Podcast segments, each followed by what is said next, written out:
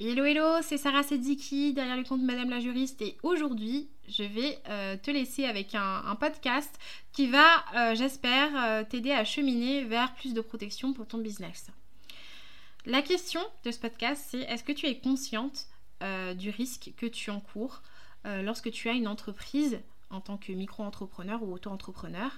Est-ce que tu es conscient que tu peux tout perdre?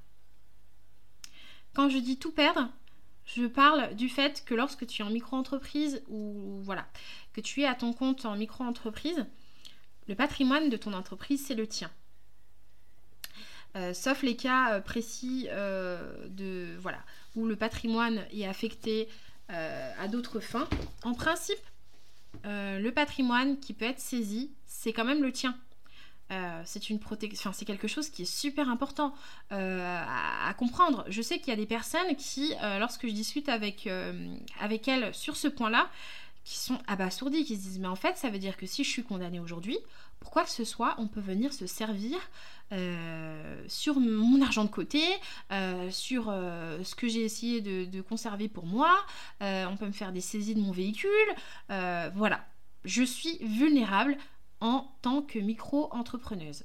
Et effectivement, le patrimoine de ton entreprise, c'est bien le tien. Il n'y a pas de différenciation faite entre euh, le patrimoine personnel et le patrimoine de ton entreprise, étant donné que vous n'êtes qu'une seule et même personne, euh, vu que en fait ton entreprise, euh, si voilà, tu n'as pas fait tu n'as pas euh, décidé d'avoir un statut particulier qui permet d'avoir euh, la création euh, d'une personnalité, d'une personne morale pour ton entreprise, ou alors une décision d'affectation de, de, biens, tu es vulnérable effectivement vis-à-vis de ton patrimoine.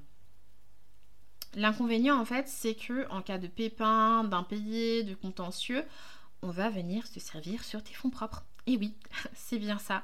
Euh, oui, il n'y a pas de bug dans l'audio. On va venir se servir sur tes fonds propres.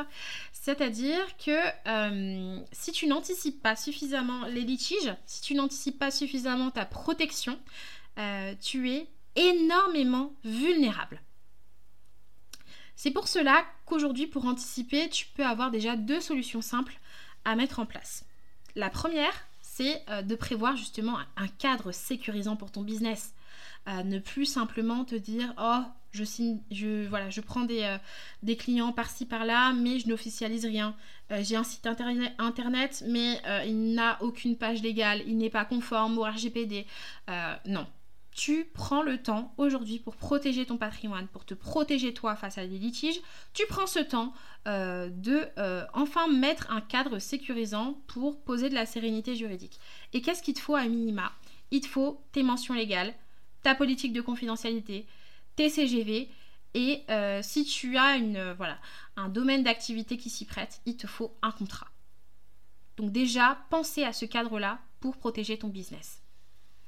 Ensuite, euh, quelque chose qui est super important également, mais qui souvent est facultatif, c'est le fait de souscrire à une assurance responsabilité civile professionnelle et à une protection juridique.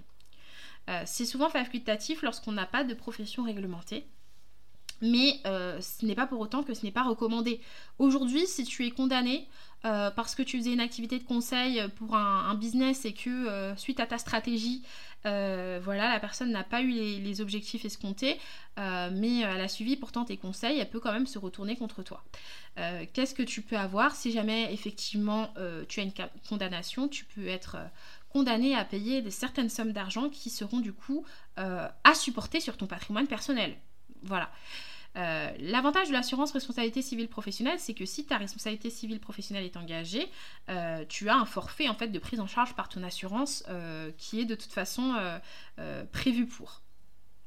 Et ensuite, la protection juridique va te permettre de pallier à l'inconvénient de fournir les premiers frais d'avocat, de représentation, de médiateur. Et donc finalement, les deux sont très complémentaires et du coup très importantes pour te protéger.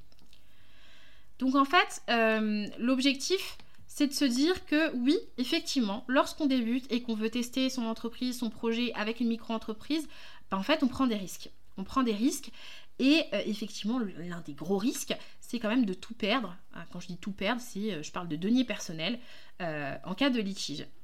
Donc en fait, les biens qui sont propres, hein, finalement, si jamais vous êtes marié ou autre, bah, on ne parle pas des biens communs, bien sûr, ni ceux qui sont propres à votre compagnon si vous êtes sous le régime de la communauté réduite aux acquets. on parle, on va dire, on parle de toi, on parle de toi. Euh, et en fait, c'est pour cela qu'il est vraiment important de ne pas seulement se dire Oh, c'est un truc que je mets dans ma to-do list, je le ferai plus tard.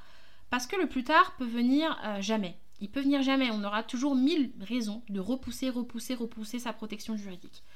Euh, aujourd'hui, tu as peut-être pas un budget pour te dire ok, je vais avoir un truc rédigé intégralement pour moi. Mais tu peux très bien te dire l'alternative que je vais prendre aujourd'hui, c'est d'être accompagné avec au moins des modèles juridiques adaptés à mon domaine d'activité euh, qui, me qui, me permettront en fait d'être protégée et euh, qui me, voilà, me demanderont très peu de temps en termes de personnalisation, euh, mais qui au moins m'apporteront davantage de sérénité juridique vis-à-vis -vis de mon patrimoine personnel, ce qui n'est pas du luxe.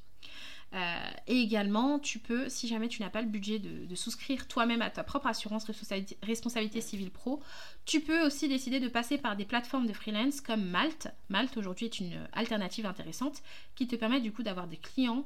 Euh, donc le premier client ne paye pas de frais lorsque euh, c'est toi qui l'inscris sur la plateforme. et en fait, à chaque fois que tu fais une mission via Malte, tu as la prise en charge de leur propre assurance responsabilité civile pro. Et donc ça, c'est une bonne alternative pour commencer tout en étant protégé euh, vis-à-vis bah, du coup de litige client euh, ou avec un partenaire ou voilà euh, en cas de condamnation pour des missions qui auront été réalisées depuis la plateforme. J'espère que ce podcast t'a été utile, qu'il t'a intéressé et qu'il a pu t'aider à cheminer vers plus voilà, de protection pour ton patrimoine personnel. Je ne sais toujours pas comment on termine un podcast et je te dis bonne soirée. À bientôt.